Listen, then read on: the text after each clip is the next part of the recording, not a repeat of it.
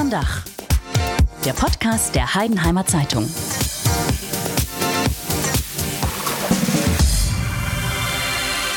Hallo und herzlich willkommen, liebe Hörerinnen und Hörer, zur dritten Folge von Akte Südwest, dem Podcast, bei dem wir über Verbrechen im Südwesten sprechen. Mein Name ist Rebecca Jakob und neben mir sitzt mein Kollege Roland Müller. Hallo, da sind wir wieder. Und heute haben wir eine besondere Folge, denn erstens sitzen wir dieses Mal zu viert in unserem Studio und zweitens ist es eine gemeinsame Folge, sozusagen eine Crossover-Folge mit dem Podcast Unterm Dach unserer Partnerzeitung, der Heidenheimer Zeitung. Und zu Gast sind heute die Redakteure der Heidenheimer Zeitung, Silja Kummer. Hallo, danke für die Einladung. Und Erwin Bachmann. Auch hallo. Und ihr seid sozusagen die Soko-Böger der Heidenheimer Zeitung, denn ihr habt beide seit über zehn Jahren immer wieder über den Fall berichtet, über den wir heute sprechen. Und der ist sehr bekannt in Deutschland, der Fall, denn er ist sehr rätselhaft. Es geht heute in unserem Podcast um die Entführung und anschließende Ermordung der Maria Bögerl, die Frau von Thomas Bögerl, dem Kreissparkassenvorsitzenden in Heidenheim.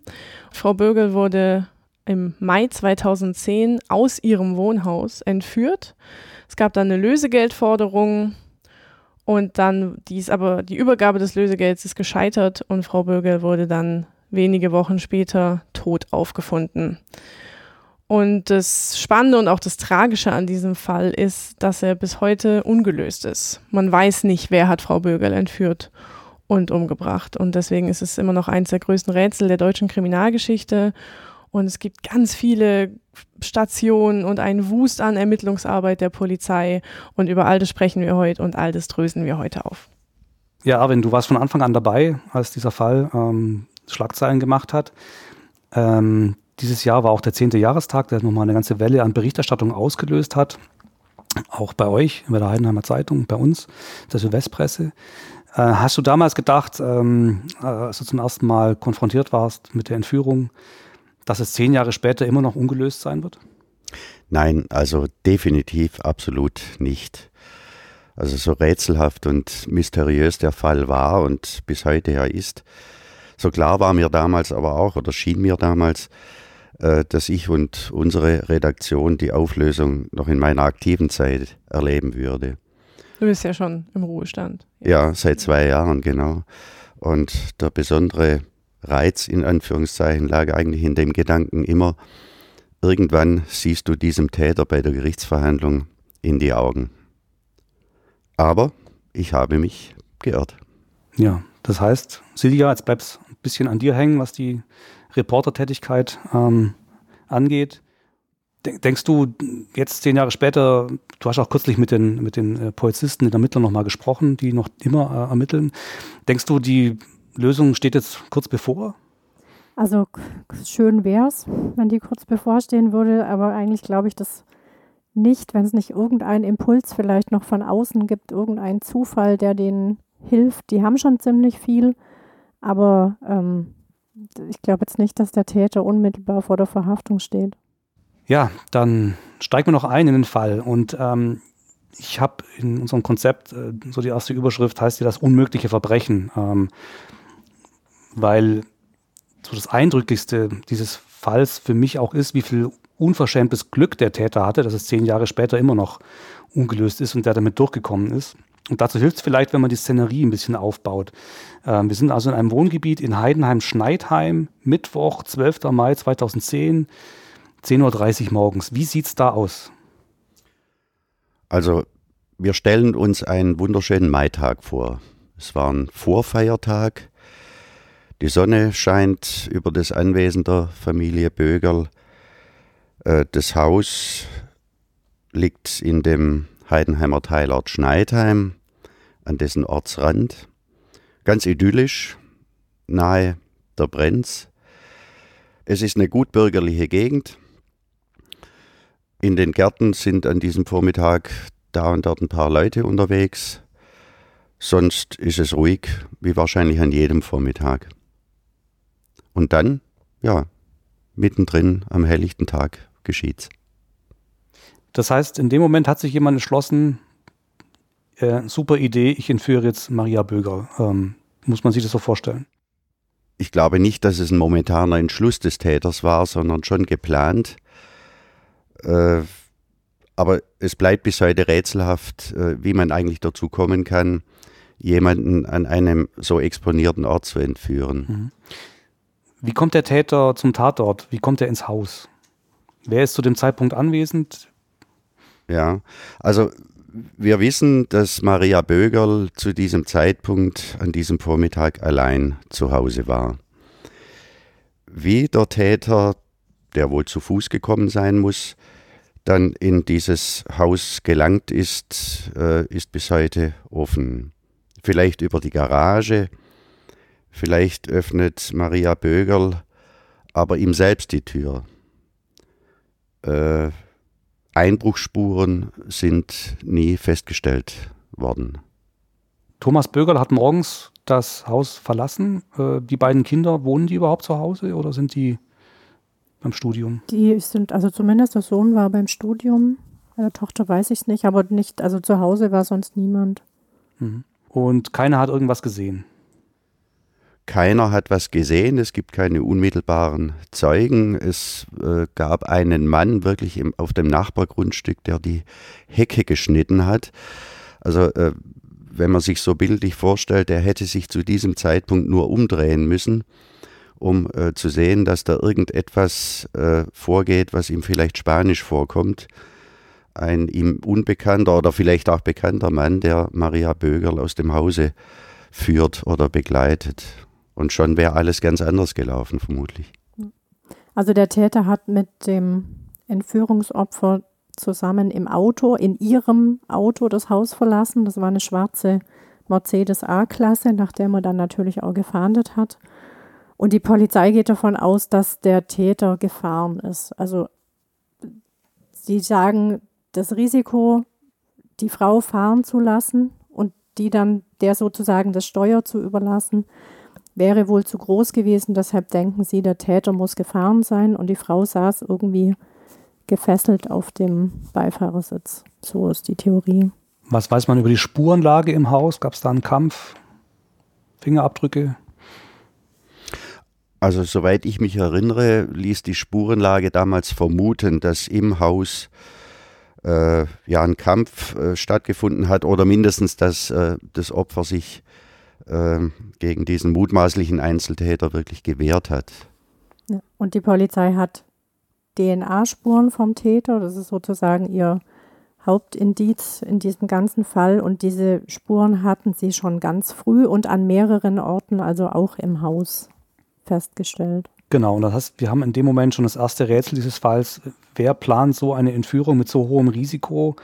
Ähm, ist das ein Profi? Ist das ein Zufallstäter? Wollte er vielleicht eigentlich einbrechen und da was klauen? Und wieso hat er so unverschämtes Glück? Äh, haben die Ermittler sowas schon mal erlebt?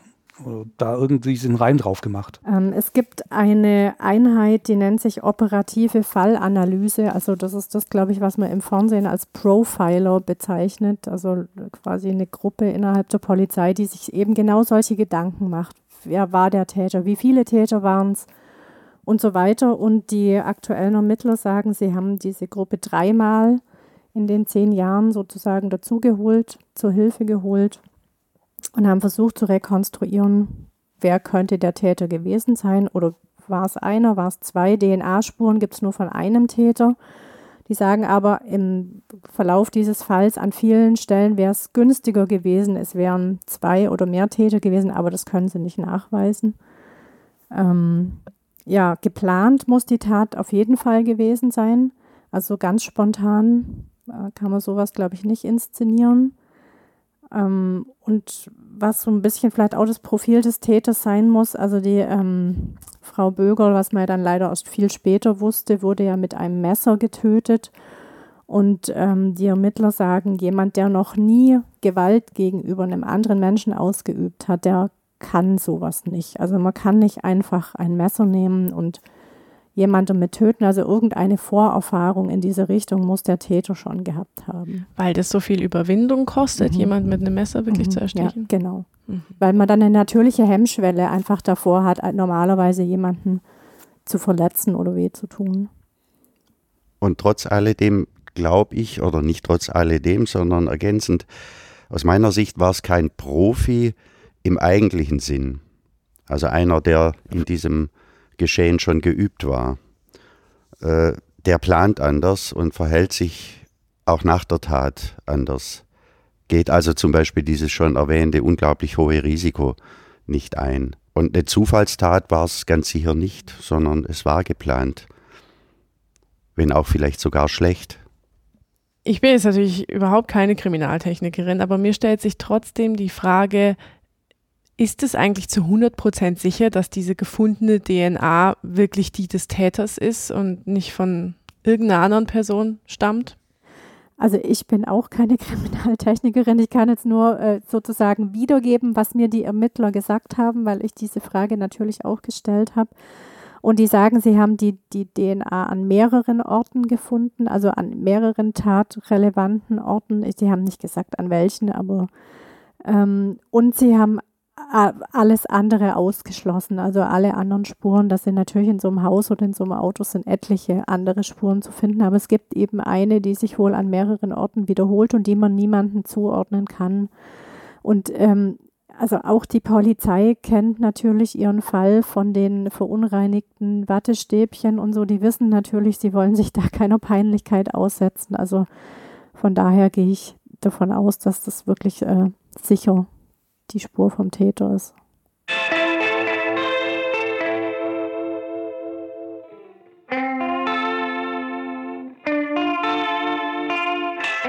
Gut, dann springen wir mal zu der anderen Seite, nämlich zum Ehemann von Maria Bögel, Thomas Bögel. Der war an dem Tag arbeiten, der war Vorstandschef der Kreissparkasse Heidenheim und hatte an diesem Vormittag einen Termin im Rathaus von Niederstotzing, und zwar mit dem Bürgermeister von Niederstotzing, Gerhard Kieninger, der dann auch Zeuge wurde des Anrufs, den der Herr Bögel bekommen hat. Um 11.23 Uhr wird er angerufen vom Entführer. Was mhm. ist da passiert?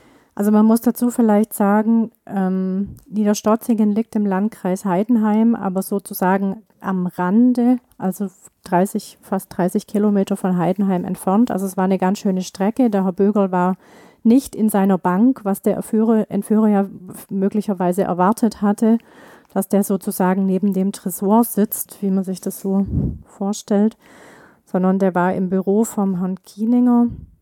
Dann hat sein Handy geklingelt. Das war das Handy seiner Frau, mit dem er angerufen wurde. Deshalb ist er natürlich dann auch hingegangen. Ähm, und der Herr Kieninger hat mir das später mal geschildert. Also er sagt, der Herr Bögel war total perplex, total überrascht, weil es gab ja dann später auch die Gerüchte, der Ehemann sei vielleicht in die Entführung involviert.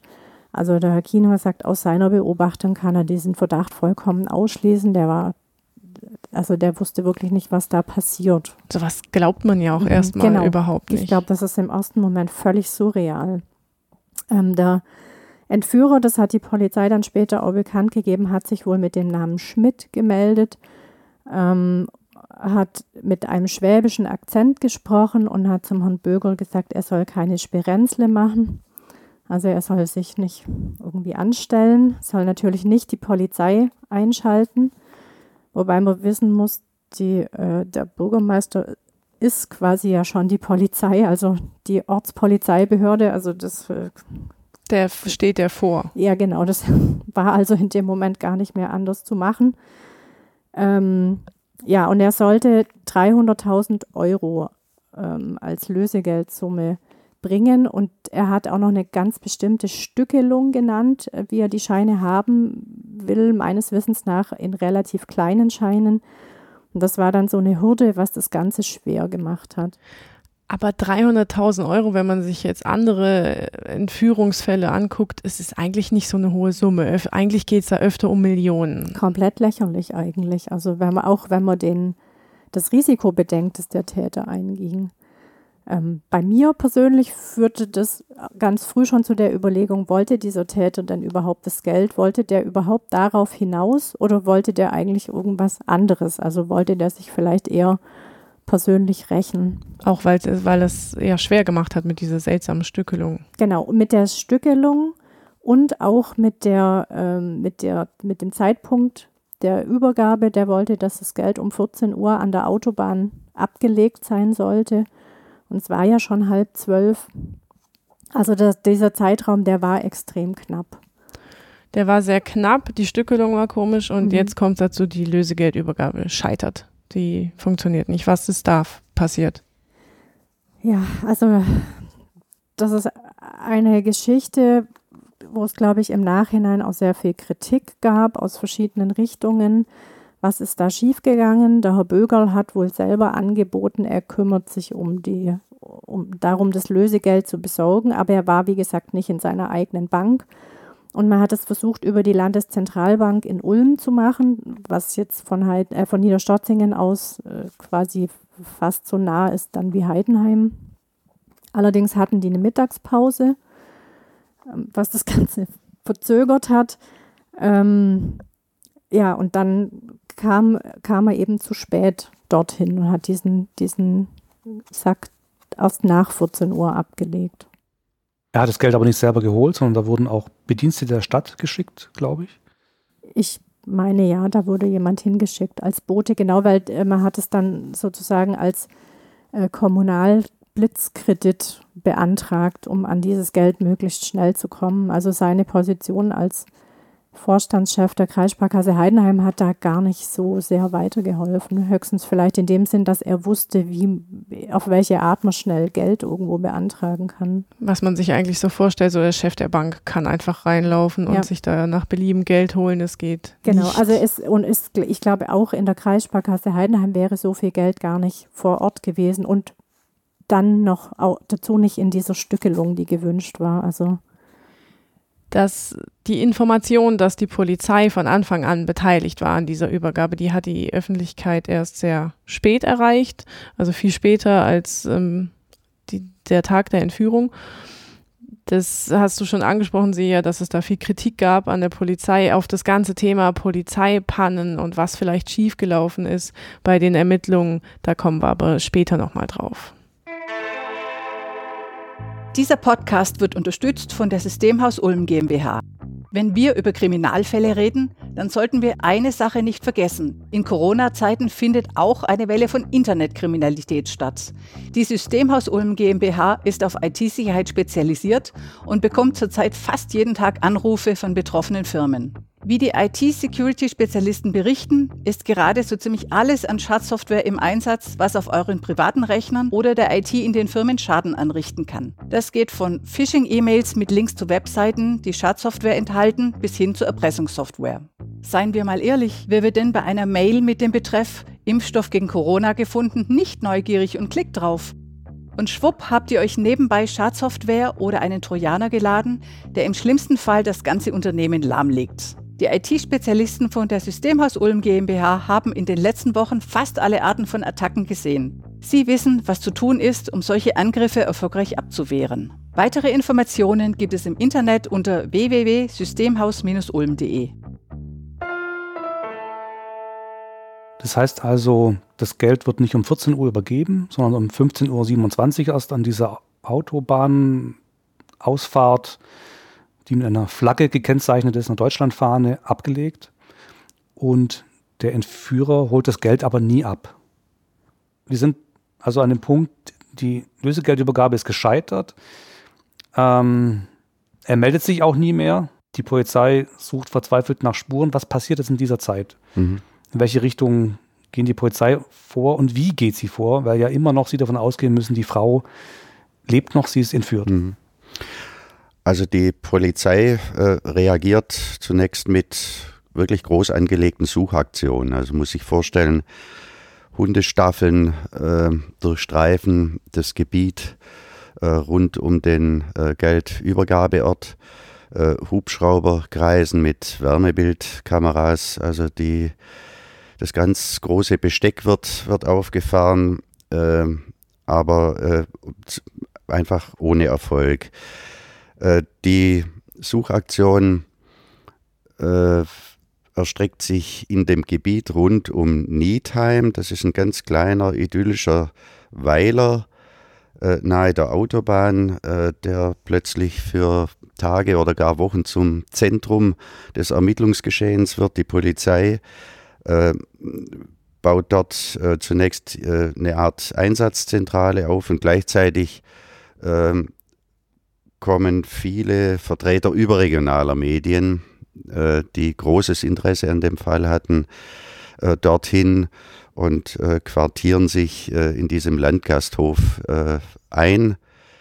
Das war das einzige Gasthaus im, im Das einzige Dorf, ne? Gasthaus, genau, ja. Also es war eine Art Belagerungszustand.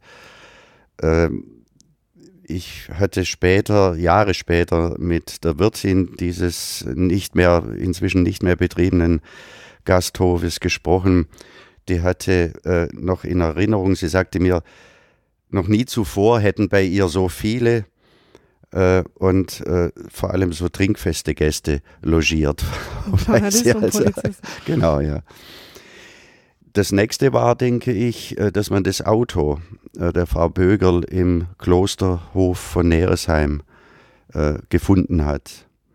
Das Ein paar ist für, Tage später. paar Tage später, Mhm. genau. Und das ist für mich eines der weiteren Rätsel, wie äh, dieser Täter eigentlich gedacht und getickt hat. Dieses äh, Kloster, dieser Klosterhof ist eigentlich für die Zufahrt äh, fremder Besucher gesperrt. Und man muss sich wirklich so vorstellen, äh, befährt man diesen Hof, äh, zieht man automatisch alle Blicke äh, der Besucher auf sich. Und der Ort ist frequentiert, auch von, von Touristen. Äh, also auch da geht der Täter ein unglaublich hohes Risiko ein, ein Fahrzeug abzustellen, nachdem bereits öffentlich gefahndet wurde, das bekannt war. Und wieso um Himmels Willen haben wir uns damals immer gefragt, wählt er diesen frequentierten Ort und stellt dieses Auto nicht in einem Waldstück ab oder lässt es dort, wo es zuletzt für die Tat möglicherweise benutzt hat. Es kann aber nicht sein, dass er es dort nachts abgestellt hat, wo keiner ihn sieht. Auch denkbar, man weiß es nicht. Man hat dann später viele Fotos ausgewertet von Touristen, die gebeten wurden, irgendwelche äh, Aufnahmen, die sie gemacht haben, abzugeben und die wurden daraufhin gecheckt, aber auch da fand sich kein Hinweis. Die nächste Frage ist ja, wie kam der von dort weg? Also das liegt ja außerhalb dieses Kloster Neresheim. Er muss ja irgendwie da weggekommen sein. Also er muss sich abholen. äh, Es muss ihn jemand abgeholt haben oder er muss zu Fuß gegangen sein. Also es ist Eventuell auch, rätselhaft. eventuell auch mit der Maria Bögerl entweder noch lebend oder sogar schon tot. Er musste ja irgendwie. Ich glaube, das kann man ausschließen. Also die Polizei sagt ja mittlerweile, die Frau Bögerl wurde auf jeden Fall am Tag der Entführung schon getötet und möglicherweise sogar schon vor diesem äh, Zeitpunkt der Lösegeldübergabe. Also es kann gut sein, sie war da schon tot. Ähm, die Ermittler sagen heute, es habe keine Chance gegeben, diese Frau zu retten. Also ob das jetzt die, sage ich mal, Schutzbehauptung ist, um zu sagen, wir haben auf gar keinen Fall was falsch gemacht, oder ob es tatsächlich so ist, dass man den Todeszeitpunkt so genau bestimmen kann, das kann ich jetzt nicht beurteilen. Aber der Eindruck, was ich schon am Anfang sagte, ich weiß nicht, ob dieser Entführer tatsächlich auf das Geld aus war, der bestätigt sich ja da auch so ein bisschen. Die Polizei hat der Familie ja auch immer vermittelt, es ist nicht so schlimm, wenn eine Lösegeldübergabe scheitert, weil der Täter meldet sich nochmal. Der will ja Geld haben und dann wird es noch eine zweite Chance geben. Ähm, aber das ist einfach nicht passiert. Es gab nur diesen einen Anruf des Täters und dann nichts mehr. Es gibt dann in den dramatischen Wochen dieser, dieser Suchen und Suchaktionen ähm, auch einen ja, dramatischen Aufruf äh, bei Aktenzeichen XY. Ja, dem voraus äh, ging ein, ein offener Brief äh, der Familie äh, Bögerl an die Entführer, äh, in dem sie, Kernsatz war damals, lassen Sie unsere Mama frei, keine Reaktion. Es gab dann noch eine große Flugblattaktion gestartet von Mitgliedern des Lions äh, Clubs und äh, auch von Sparkassenbeschäftigten. Und dann kam äh, tatsächlich diese XY äh, ungelöst Sendung äh, im ZDF.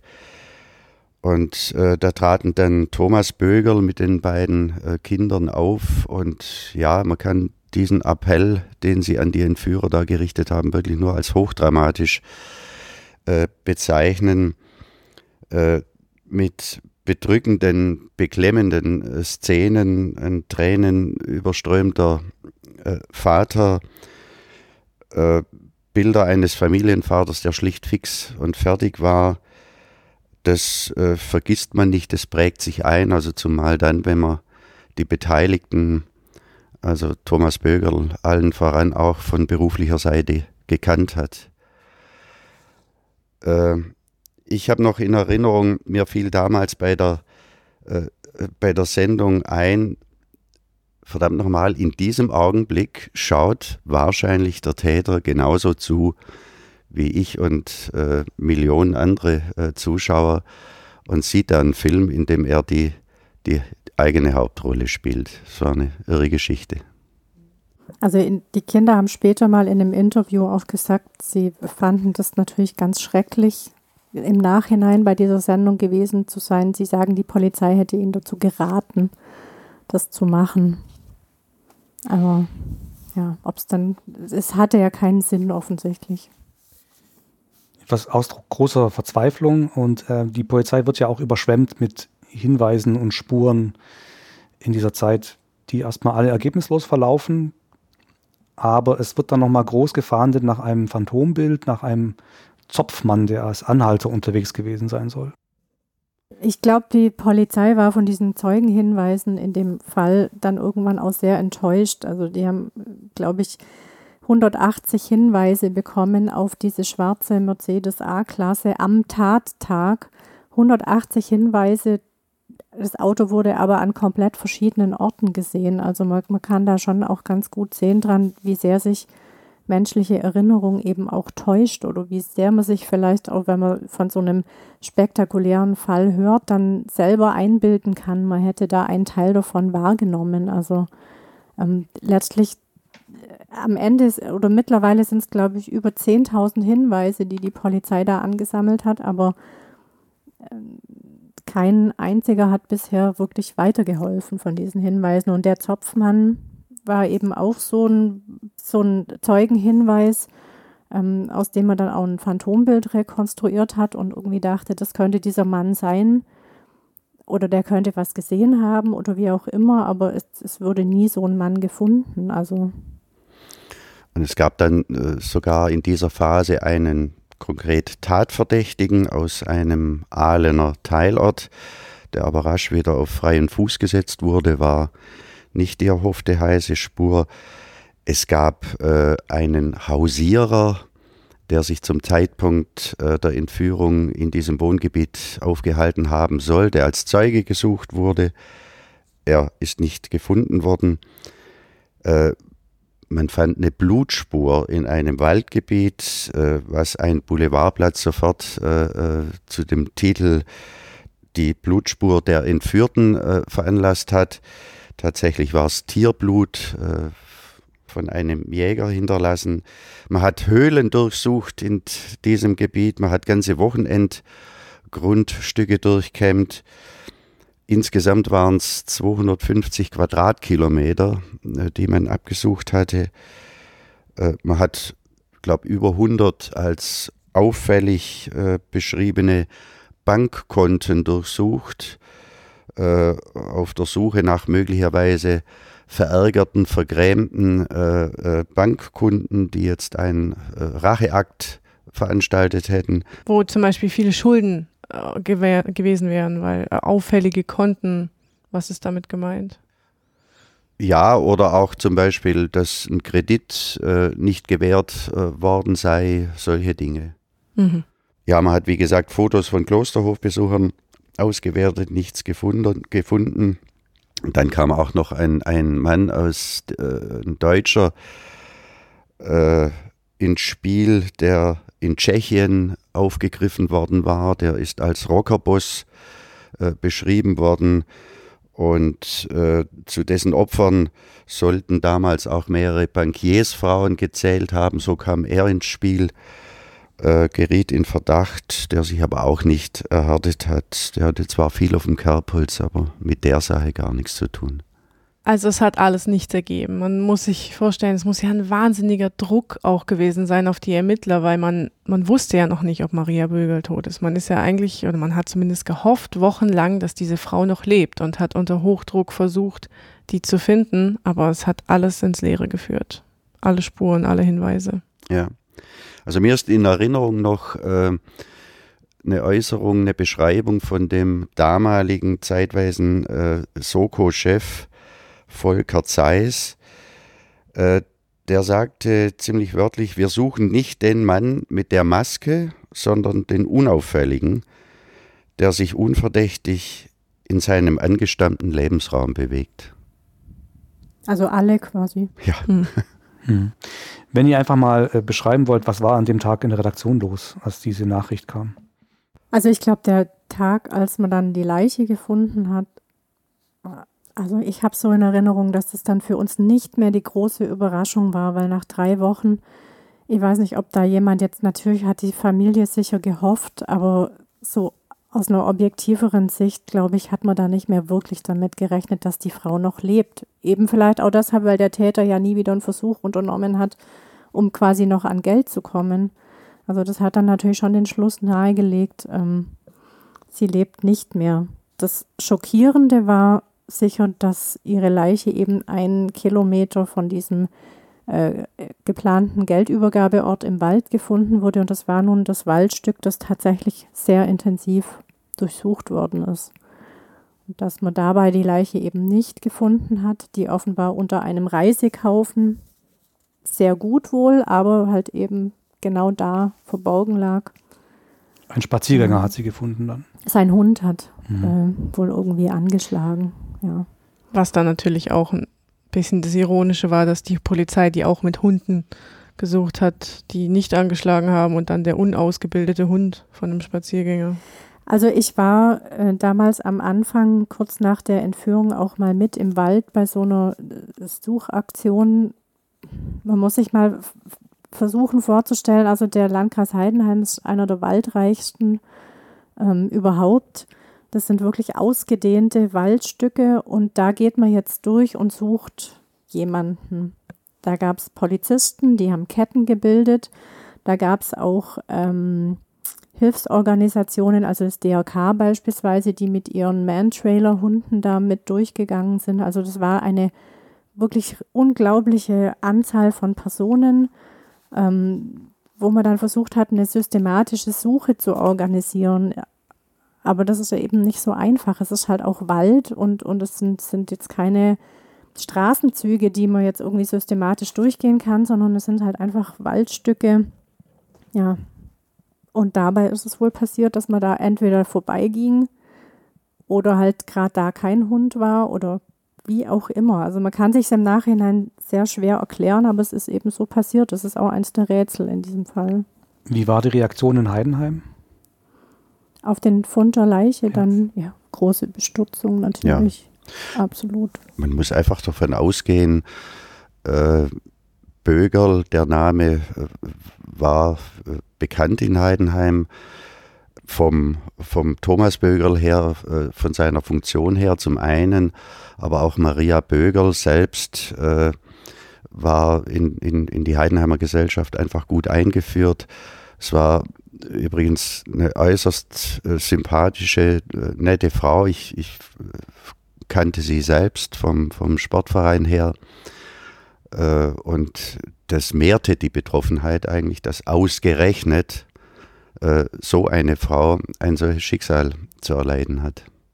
Man muss vielleicht auch ein bisschen, also es gibt, man kennt ja, sage ich jetzt mal, auch große Entführungsfälle in Deutschland, der Remsmar oder keine Ahnung, also Menschen, die, die jetzt aus hochgestellten äh, Familien mit viel Geld kommen, da sieht man einfach so eine gewisse Fallhöhe. Aber jetzt bei der, beim Kreissparkassenchef, also viele Medien haben ja dann immer geschrieben, die Bankiersfrau. Aber ganz ehrlich, also ich glaube, die Frau Bögel war keine Bankiersfrau, sondern das war halt einfach die Frau vom Kreissparkassenchef und die Familie war einfach eine ganz normale Familie und deshalb war das auch so, ein, so eine schockierende Geschichte, weil man so fast dachte, das hätte ja beinahe jeden treffen können. Also Frau Bögerl war nicht die Rothschild, ne? wie es in, in manchen größeren Medien deutschlandweit oft dargestellt hat und sicher auch dazu beigetragen hat, dass dieser Fall halt zusätzliche Popularität bekommen hat. Wie war in der Zeit äh, die Öffentlichkeitsarbeit der Polizei? Ähm, sie musste ja immer davon ausgehen, Frau Böger lebt noch bis zu diesem Zeitpunkt, ähm, aber trotzdem mit Medien zusammenarbeiten und Informationen rausgeben. Also anfangs äh, gab es noch eine Reihe von Pressekonferenzen äh, bei denen über den jeweiligen Sachstand äh, informiert wurde, dann keine mehr und Details äh, wurden mehr und mehr äh, zur Verschlusssache. Äh, war einerseits einsichtig, weil es zu diesem Zeitpunkt immer noch um den Schutz der möglicherweise noch lebenden Frau Bögerl ging. Andererseits journalistisch natürlich eine besondere Herausforderung. Äh, der Fall war populär. Es musste regelmäßig etwas, etwas geschrieben werden. Äh, aber Polizei und Staatsanwaltschaft haben äh, die Öffentlichkeitsarbeit dann regelrecht zur, zur gegen Null gefahren. Das wiederum hat natürlich Gerüchte genährt, die zunehmend auf den Markt kamen kann mich nur erinnern, Standardsatz äh, des Sprechers äh, der Staatsanwaltschaft in Elwangen war schon auswendig zu schreiben. Zu Einzelheiten des laufenden Verfahrens äußern wir uns nicht. Wie haben wir damals reagiert? Kann mich erinnern. Natürlich haben wir versucht, äh, Quellen anzuzapfen, die inoffiziell zu nennen sind, auch aus Kreisen der Polizei um einfach an, an Informationen über den Stand der Ermittlungen zu kommen. Das äh, gelang uns mit mal mehr, mal mit weniger Erfolg, aber stieß natürlich durchweg auf wenig Begeisterung bei der Polizei und vor allem bei der Staatsanwaltschaft, die, sagen wir, zunehmend entnervt war. Und äh, aus heutiger Sicht, da bleibe ich dabei, zeitweise mindestens sehr unprofessionell reagiert hat auf Medienanfragen. Was uns leider, also aus meiner Sicht leider auch nie gelungen ist, ist mit der Familie selber zu sprechen. Also der Herr Bögel wollte in dem Jahr, das er quasi noch gelebt hat nach der Entführung, ich glaube, bis auf dieses eine Telefonat, das du mal mit ihm hattest, Erwin, wollte er nicht mit uns sprechen, kann ich natürlich auch verstehen. Ähm, die Kinder haben später mal einem überregionalen Medium ein relativ ausführliches Interview gegeben. Mit uns wollten sie aber auch nie sprechen, bis heute nicht. Also ich habe die letzte Anfrage erst vor ein paar Wochen gestellt. Hm, ich kann es auf der einen Seite natürlich verstehen, weil für die ist es eine persönliche Betroffenheit, die wir uns sicherlich nicht vorstellen können. Auf der anderen Seite finde ich es aber natürlich auch schade, weil ich hätte ihnen gern auch die Gelegenheit gegeben, sich mal vor Ort sozusagen zu äußern, wie sie es erlebt haben. Aber da kann man natürlich niemanden dazu zwingen, das hat man zu respektieren, dass es so ist. Dass Staatsanwaltschaften oder auch Polizeisprecher mit Informationen geizen, erleben wir häufiger. Womit wird es denn begründet?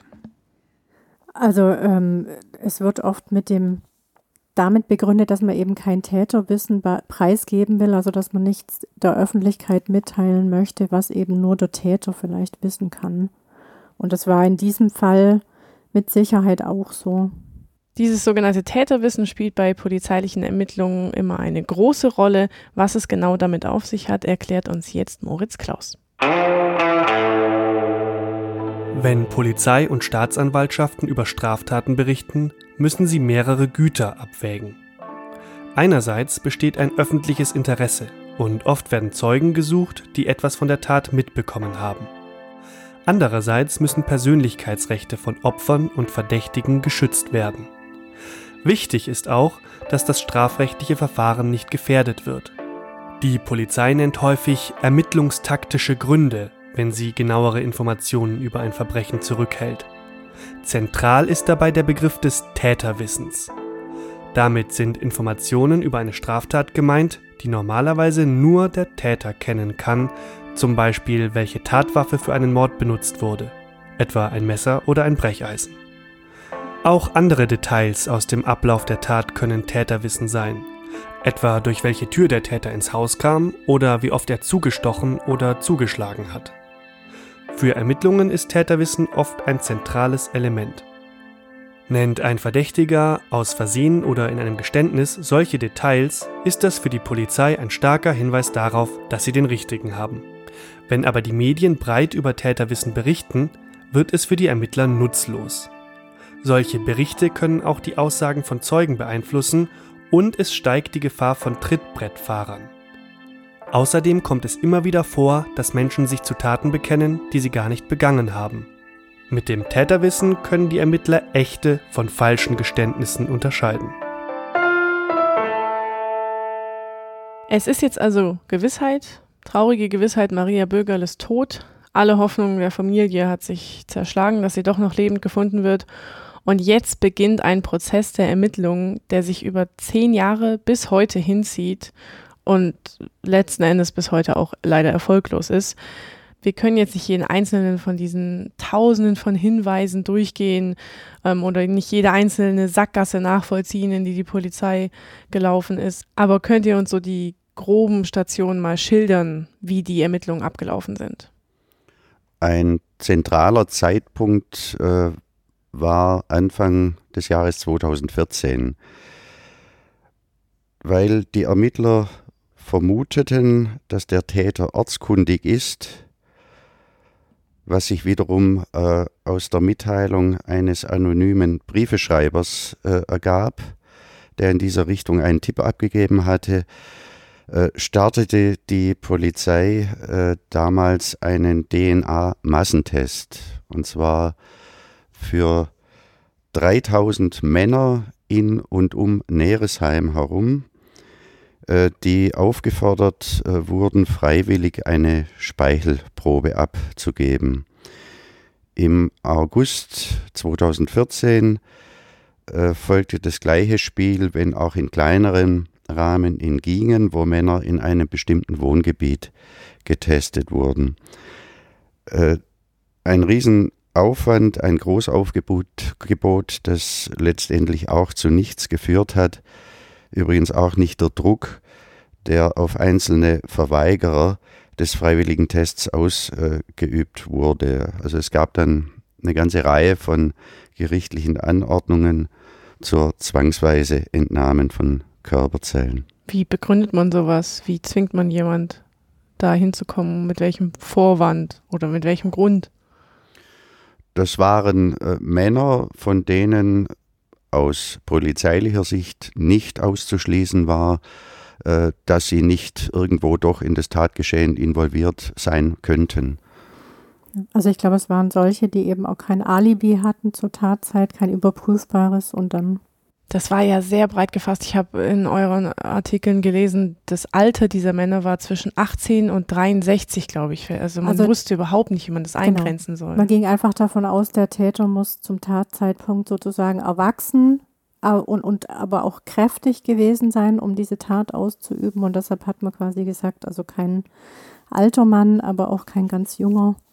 Ja, und ein Mann. Also das, auch das kann man schon mal einschränken. Also bis zu dem DNA-Massentest, das war ja 2014, hast du ja gerade erklärt, da sind drei Jahre Ermittlungen ins Land gegangen, ohne jegliche, ohne jeglichen Erfolg, ohne jegliche Spur. Richtig.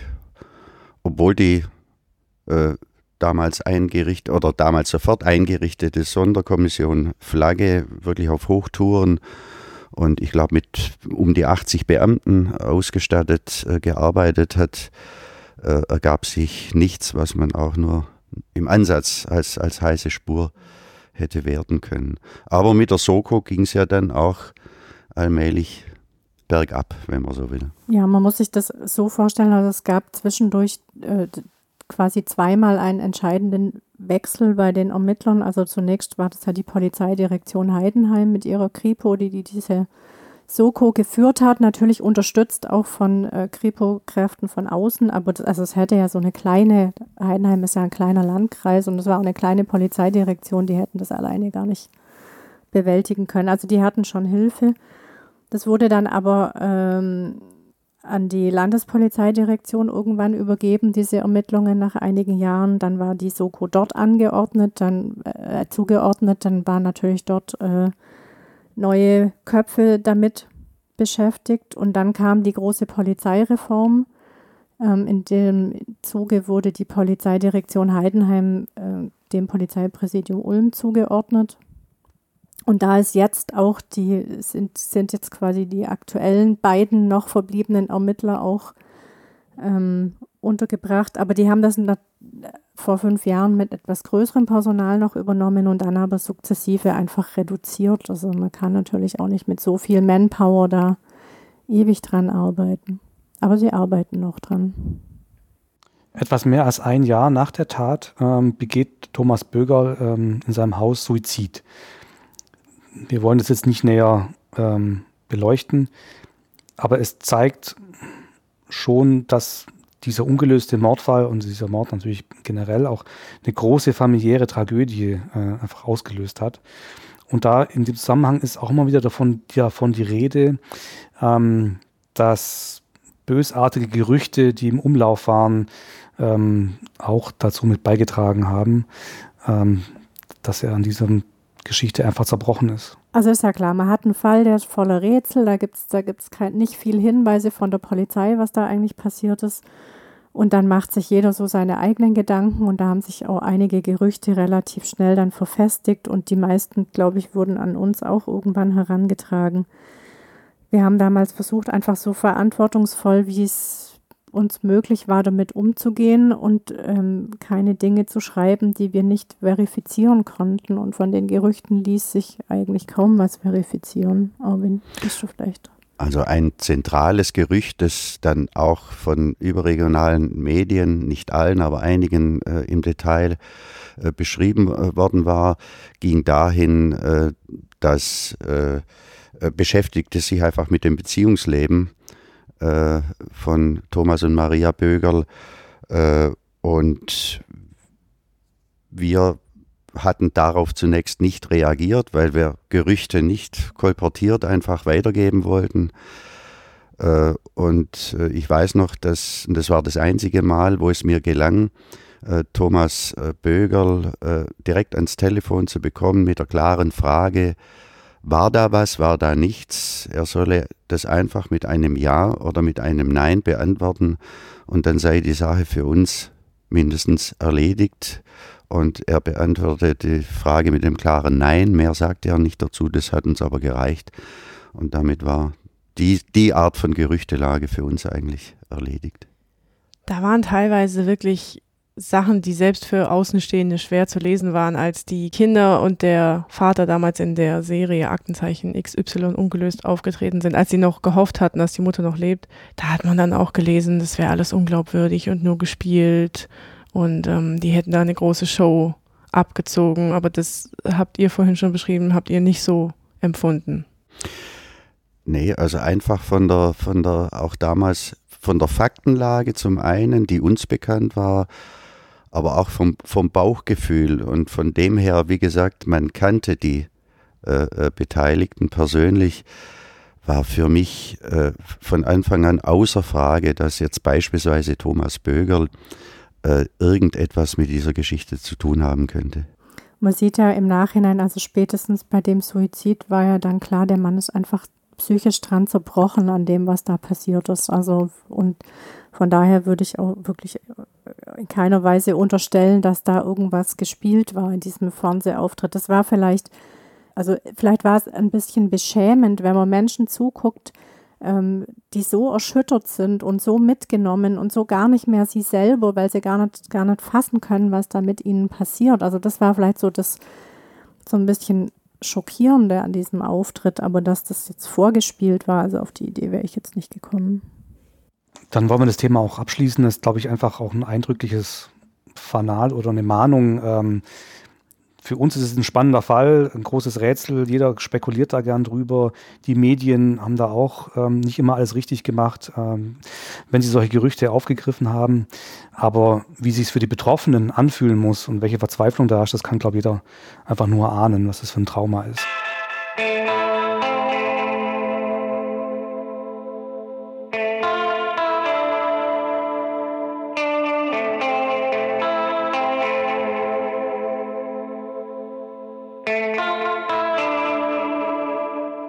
Um ein Thema kommen wir beim Fall Böger auf, auf gar keinen Fall herum. Wie wenige andere Kriminalfälle in Deutschland ist dieser Fall von Anfang an und immer wieder massiv von Vorwürfen und Berichten über Polizeipannen begleitet. Ähm, auch die Kinder ähm, der Familie Böger haben das in einem Interview mal angesprochen, dass sie da Vertrauen verloren hätten.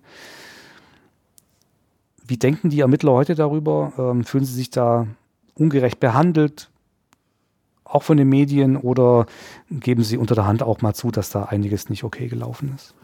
Also dazu muss man sagen, die Ermittler von heute sind nicht mehr die Ermittler von damals. Also von daher sind die in keiner Weise natürlich persönlich von diesen Vorwürfen betroffen, weil die waren damals, also ich glaube, ähm, der Thomas Friedrichs war beratend dabei, aber jetzt nicht aktiv involviert. Es waren nicht die, die die Vorwürfe dieser auch der Familie getroffen haben. Und die sagen, heute haben sie ein ganz anderes Verhältnis zur Familie als damals. Natürlich ist das sicher vieles auch darin begründet. Damals war es eben aktuell das Geschehen und, und waren alle emotional in einer Ausnahmesituation. Das ist jetzt heute wahrscheinlich nicht mehr so. Jetzt kann man da ein bisschen gelassener damit umgehen. Und die äh, Polizei hat ja auch im Familienumfeld ermitteln müssen damals. Also ist ja bei so einem Fall wahrscheinlich normal, dass man da das private Umfeld sehr ausleuchtet. Da kommt, wird das Verhältnis vielleicht nicht von großer Liebe geprägt ja. sein in solchen das, Phasen. Das ist wahrscheinlich auch schwer zu verstehen, wenn man sich selber ja auch als, als Opfer, die Familie empfindet sich ja sicher mit als Opfer und, und dann will die Polizei von einem wissen, wo man denn war und ähm, es gab da eine ganz blöde Geschichte, dass man gegen den Sohn und den Freund der Tochter ähm, eine Zeit lang ermittelt hat, weil es gab einen Telefonanruf aus dem Hause Böger zu einem Zeitpunkt, als die Eltern in Ur im Urlaub waren, also vor der Entführung. Und die Polizei hatte da dann den Verdacht, dass der spätere Entführer sozusagen da im Haus gewesen sein könnte und mit den Kindern äh, telefoniert haben könnte. Das, darin hat sich der Verdacht begründet. Und im Nachhinein hat sich dann herausgestellt, es gab in Heidenheim einen kurzzeitigen Stromausfall und dadurch hat sich die Zeitschaltuhr oder die, die, die, ja, die Zeituhr der Telefonanlage verstellt und es war eben nicht der Zeitpunkt, als niemand im Haus war, äh, zu dem telefoniert wurde, sondern es war halt ein Zeitpunkt, wo die Eltern da waren und selbst telefoniert haben. Und das, ja, aber ist das jetzt die, ist die Polizei da jetzt schuld dran? Also wenn es so einen Verdachtsmoment gibt, müssen die dem natürlich nachgehen. Also sonst würden es ihnen auch zum Vorwurf machen. Und aus heutiger Sicht sagt die Polizei, es gab für sie insofern keine Ermittlungspannen, als dass sie ja die Täter-DNA haben. Also sozusagen eigentlich wissen, wer der Täter ist, sobald sie den passenden Mund finden, in den sie dieses Stäbchen stecken können und die DNA-Spur sicherstellen. So. Es geht bei diesen Polizeipaaren auch nicht, also auch, aber nicht nur darum, dass die Polizei den Täter noch nicht hat, sondern auch um den Umstand, dass du hast vorhin gesagt, die Polizei ist sich sicher, Maria Bögerl hätte nicht gerettet äh, werden können. Genau da setzt aber zum Teil auch die Kritik an. Zum Beispiel, der Entführer hatte ja bei dem Anruf zu Thomas Böger gesagt, keine Polizei, keine Spirenzien, er darf keine Polizei einschalten und das Lösegeld soll ohne die Ermittler übergeben werden. Das heißt, der ist davon aus, der, der Thomas Böger hat es auch zugesagt. Das heißt, der Täter ist davon ausgegangen, die Polizei wird nicht eingeschaltet. Jetzt wurde aber berichtet, dass schon am Tag der Entführung eine riesige Polizeikolonne mit Blaulicht und Martinshorn durch den Ort gerast wäre. Ähm, und in der Nähe von dem Übergabeort sollen sich dann auch ziemlich schlecht getarnte Polizisten massenweise herumgetrieben haben. Ähm, was ist da dran?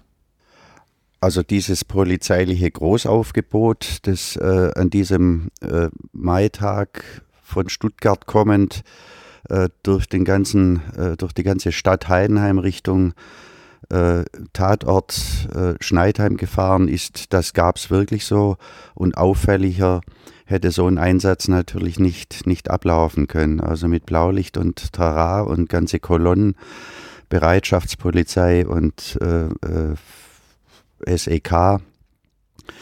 Daraus äh, folgte äh, einfach die Kritik, das hätte oder hat möglicherweise den Täter schlicht verängstigt und verjagt. Und ihn vielleicht sogar dazu gebracht, Frau Bögel dann umzubringen. Richtig, ja. Hat es die Polizei eingestanden? Offiziell meine ich nie, aber aus äh, inoffiziell geführten Gesprächen mit dem einen oder anderen Beamten sehr wohl. Und mittlerweile sagt, sagen die Ermittler auch, natürlich war diese kleine Polizeidirektion mit den verhältnismäßig wenigen Beamten, natürlich waren die überfordert von dem, was da passiert. Ich glaube, das Bemerkenswerte, also wir hatten ja auch davor schon Kriminalfälle, es gab auch Morde, es gab auch Mehrfachmorde. Das, das, äh, natürlich hatten die eine gewisse Erfahrung mit solchen Themen, aber das Außergewöhnliche an dem Fall war ja, dass der sich über so extrem lange Zeit zog. Also dass die Arbeitsbelastung bei der Polizei auf so einem hohen Niveau blieb und dann der Druck, und ich würde schon fast sagen, der bundesweite Druck oder öffentliche Druck durch die Medien so groß wurde. Damit hat sicher nie jemand gerechnet, dass sowas passieren kann.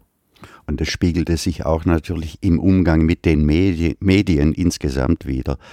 Also da kommen wir auch wieder auf die damalige Polizeistruktur zurück. So einen Fall mit so einem Medienecho war man schlicht nicht gewohnt. Und man war natürlich auch den Umgang mit ganz bestimmten Medien so nicht gewohnt. Wenn Journalisten Anfragen bei staatlichen Behörden stellen, dann handelt es sich nicht um eine unverbindliche Bitte. Behörden sind verpflichtet, Vertretern der Presse die Auskünfte zu erteilen, die die Journalisten benötigen, um ihre öffentliche Aufgabe zu erfüllen. So ist es in den Landespressegesetzen festgelegt, auch in Baden-Württemberg. Zusätzlich gilt seit 2006 ein Informationsfreiheitsgesetz auf Bundesebene, das allen Bürgern und auch Journalisten einen umfassenden Auskunftsanspruch gegenüber Behörden gewährt. Die Behörden können sich nicht mehr einfach auf ihr Amtsgeheimnis berufen, sondern sie müssen nun begründen, wenn sie eine Auskunft verweigern. Bürger oder Journalisten müssen nicht mehr nachweisen, warum sie ein berechtigtes Interesse an einer bestimmten Auskunft haben. Das Auskunftsrecht der Presse hat aber auch Grenzen. Wenn etwa laufende Verfahren oder militärische Geheimnisse gefährdet sind oder schutzwürdige private Interessen überwiegen, können Behörden Auskünfte verweigern. Das gilt auch, wenn der Verwaltungsaufwand einer Aufgabe zu groß wäre. Um die Auslegung der Gesetze wird auch gestritten. Immer wieder ziehen Journalisten, Medienhäuser und Privatpersonen vor Gericht, um Informationen einzuklagen. Oft mit Erfolg. Gab es auch in jüngerer Vergangenheit noch eine Panne ähm, oder was ähnliches bei der Polizei? Wir hatten noch eine, ähm, eine Geschichte, die, die ist jetzt noch nicht so lang her, das war 2017. Ähm, da hatte die Polizei plötzlich einen Verdächtigen in diesem Fall. Ähm, ein Mann, der ist in Hagen aufgetaucht und hat da im offensichtlich betrunkenen Zustand zwei junge Männer angesprochen und hat was erzählt vom, äh, von der Entführung der Frau Bögerl und von dem Mann, der mit dem Messer durch die Wälder streift. Und diese zwei ähm, Zeugen, die waren wohl so geistesgegenwärtig und haben das Gespräch dann mit dem Handy aufgenommen. Und die Polizei hat da ich glaube, acht oder neun Monate lang hatten die diese, diese Aufzeichnung und haben eben diesen Mann gesucht, ob jetzt als Täter oder als Zeugen, sei mal dahingestellt. Ähm, und dann haben sie sich dazu entschieden, dass sie jetzt anfangen, öffentlich nach ihm zu fahnden, mit dieser Tonaufnahme und mit einem äh, Phantombild quasi nach der Beschreibung. Und ähm, die sind mit dieser Fahndung raus und sind in die nochmal in diese Fernsehsendung Aktenzeichen XY.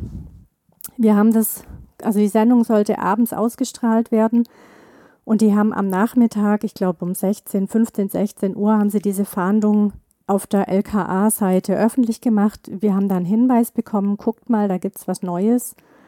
zum Fall Bögerl. Wir haben diese, ähm, diese, diese Tonaufnahme angehört und der Kollege in der Redaktion sagte spontan, ich weiß, wer das ist, der da spricht. Also es war, ähm, hat sich dann rausgestellt, ein in diesem Ort Königsbronn, wo der Mann wohnte, wirklich äh, dorfbekannter Mann äh, mit, mit einer sehr markanten Sprechweise. Und die Polizei hat quasi acht oder neun Monate lang es nicht geschafft, herauszufinden, wer der Mann ist. Und das, das ist für mich was, was nicht nachvollziehbar ist, weil ich denke, wäre man mit dieser Aufnahme in den Ort gegangen und der Mann hat auf der, Ausnahme, auf der Aufnahme gesagt, ich komme von Ochsterburg und Ochsenburg ist ein Teilort von Königsbronn. Also man hätte da einfach mal die Nähe zu diesem Ort suchen können und es irgendjemand vorspielen und sei es dem Bürgermeister, auch der hätte ihn erkannt. Ähm, aber das ist eben nicht passiert, sondern man ging noch mal in die Sendung und ich weiß nicht warum, ob das jetzt das Kalkül war, wir wollen in diesem Fall noch mal die bundesweite Aufmerksamkeit oder ob es tatsächlich einfach die Ortsferne war, weil die Ermittler ja mittlerweile in Ulm sitzen und nicht mehr in Heidenheim. Keine Ahnung, also das blieb mir rätselhaft. Ähm, man hatte den Mann dann schon in Gewahrsam genommen oder gefunden, bevor die Sendung ausgestrahlt wurde. Man hat den DNA-Abgleich gemacht, er hatte nichts damit zu tun. Also wieder eine also Spur, die ins Leere geführt hat. Eine Spur, die komplett ins Leere führte, ja.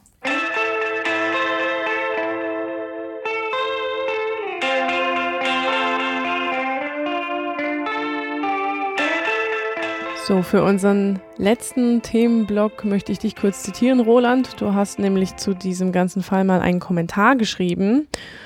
Und darin schreibst du, kaum ein Kriminalfall zieht so viele Wichtigtour, Spinner und Schwätzer an, wie die Entführung der Maria Bögel.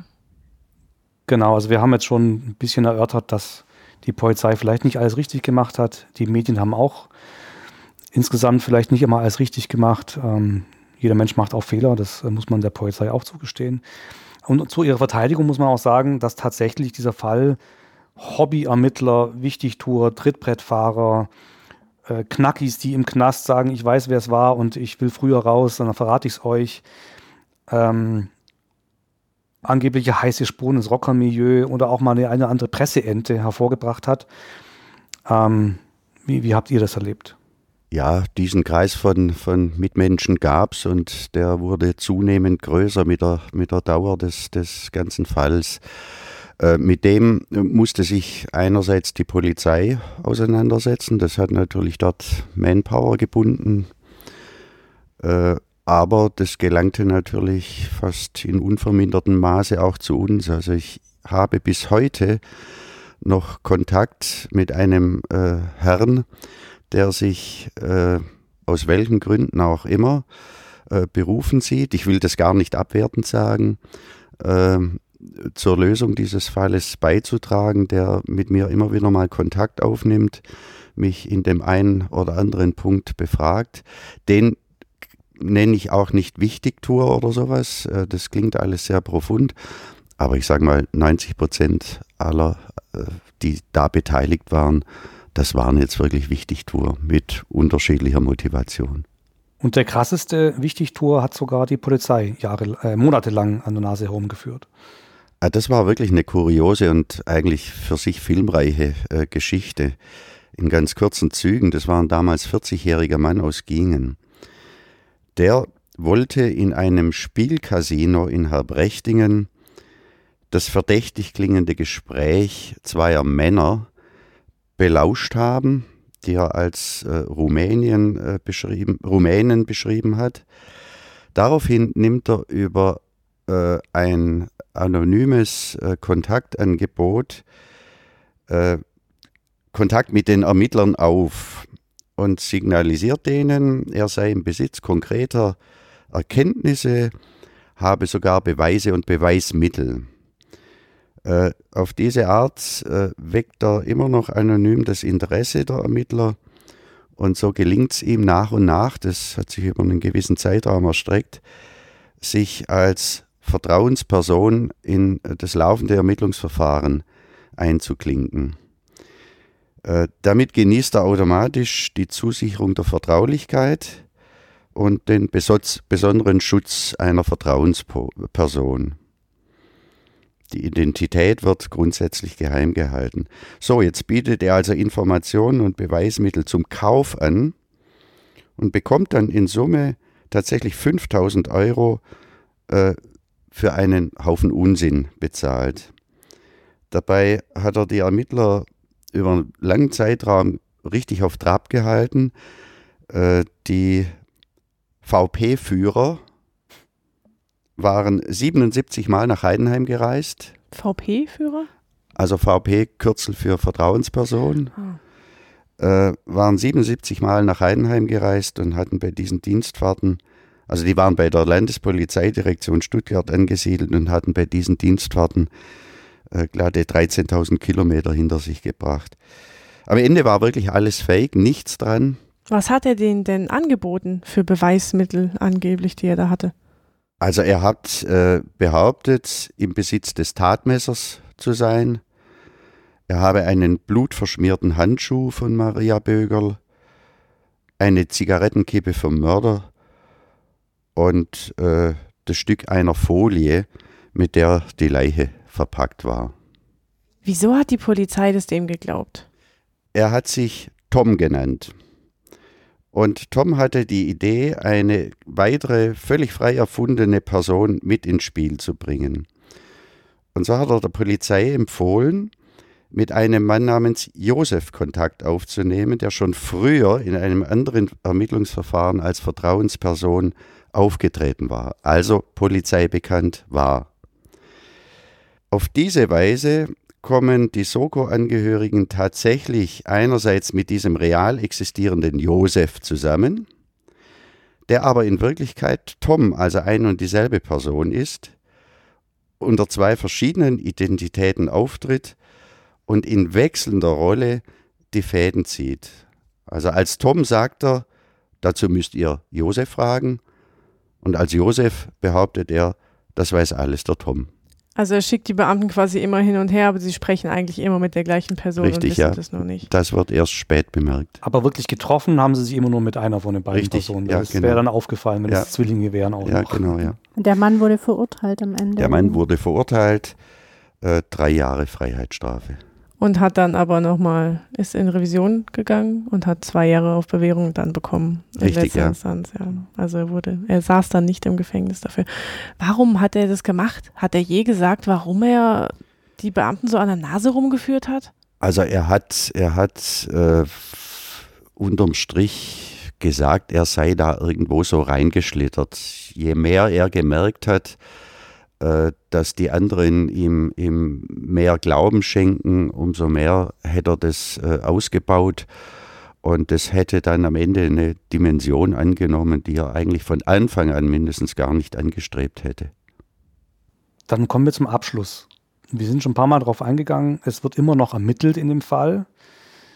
Wer genau ist da jetzt noch mit beschäftigt? Wer ist da dran? Was sind die Ansätze? Und ist die DNA-Spur eigentlich das einzige und letzte Ass im Ärmel, wenn man ehrlich ist? Also die ähm, hatten wir ja vorhin schon, die Soko wurde immer weiter verkleinert, dann war es noch eine Ermittlungsgruppe und übrig geblieben ist jetzt ein Hauptsachbearbeiter dieses Falls, der sagt, er würde ungefähr die Hälfte seiner Arbeitszeit quasi damit verbringen mit diesem Fall. Und es gibt noch den letzten Chef der Soko, der zumindest ähm, gedanklich, glaube ich, auch noch immer mit da drin ist und, und damit mitdenkt und mitarbeitet. Ähm, die zwei sagen, das liegt ihnen am Herzen. Sie wollen diesen Fall wahnsinnig gern lösen. Klar, ich glaube, es würde jeder von uns gern, einfach weil er so komplex und so geheimnisvoll ist. Ähm, die haben ein ganzes Zimmer voller Akten, also so ein Raum, es wäre vielleicht ein kleines Kinderzimmer oder so, komplett vollgestellt mit Regalen und da sind die Akten von diesem ganzen Fall drin. Ähm, und diese ganzen, diese über 10.000 Hinweise, ähm, die haben die eingegeben in ein digitales System, mit dem die Polizei arbeitet. Also das heißt, man kann dann da auch ähm, sozusagen am Rechner bestimmte Dinge finden. Ähm, die, die Haupt, ähm, ihr, ihr Hauptass im Ärmel natürlich ist diese DNA-Spur, weil das ist ja letztlich der Hinweis auf den Täter oder nicht der Hinweis, sondern das ist der Täter. Ich weiß nur nicht, mit welcher Person man das verbinden muss. Und was sie noch haben und wo sie noch sagen, das wäre was, was äh, vielleicht bisher nicht ausreichend ausgearbeitet wurde, sind Telefondaten, also Funkzellendaten, weil der Entführer hat ja das Handy von der Frau Bögerl benutzt. Vielleicht hatte er auch noch ein eigenes Handy. Ähm, und da versuchen sie jetzt quasi noch diese, mit diesen Daten zu arbeiten und die in irgendeiner Weise vielleicht zu einem Muster oder zu einer Übereinstimmung zu bringen.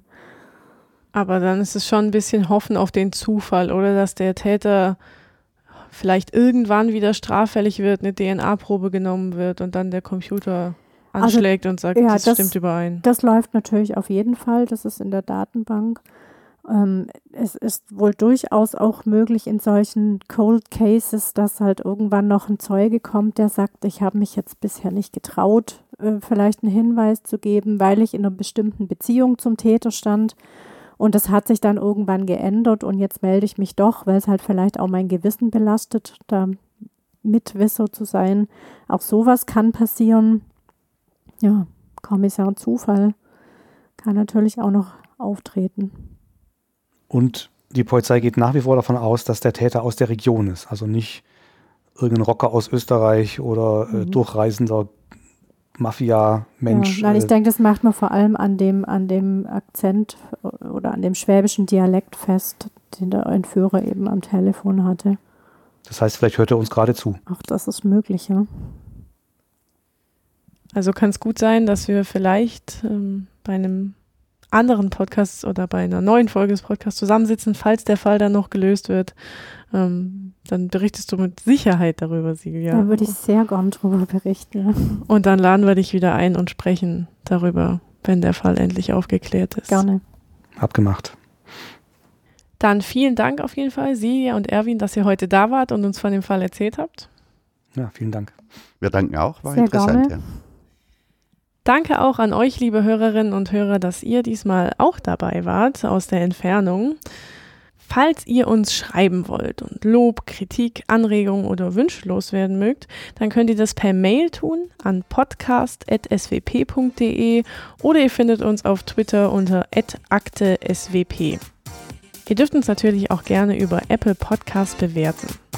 Alle Folgen zum Nachhören oder vielleicht zum ersten Mal anhören gibt es auch unter swp.de slash Akte.